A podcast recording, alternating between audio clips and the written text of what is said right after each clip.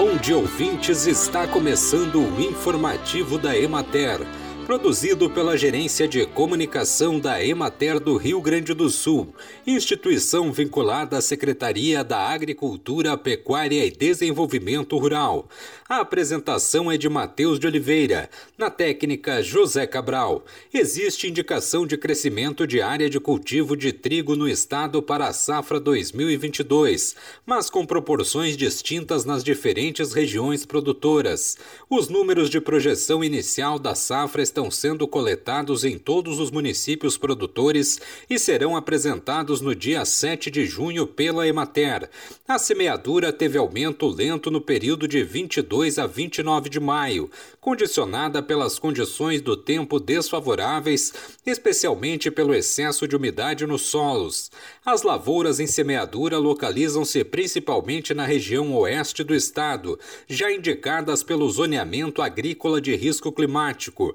Na região administrativa da Emater de Bagé, a intenção de plantio na região indica aumento significativo em comparação com a safra anterior. O período de plantio previsto no zoneamento agrícola de risco climático para os municípios da fronteira oeste iniciou em 21 de maio e se estende até 20 de junho. Para os municípios da campanha, a semeadura deve ocorrer entre 1 de junho e 31 de julho. Em Maçambará, município com maior área estimada de trigo na região, que deve superar os 30 mil hectares, a semeadura atingiu 2% e foi paralisada devido às chuvas. Em São Borja, 10% da área total estimada de 20 mil hectares já foram implantados. E as chuvas registradas no período devem garantir boas condições para a germinação, especialmente considerando o baixo volume de chuvas acumuladas ao longo das primeiras semanas de maio.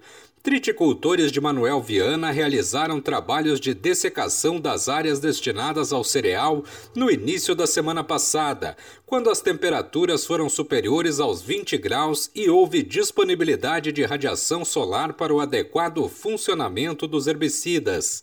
Bem, e por hoje é isso, nós vamos ficando por aqui, mas amanhã tem mais informativo da Emater.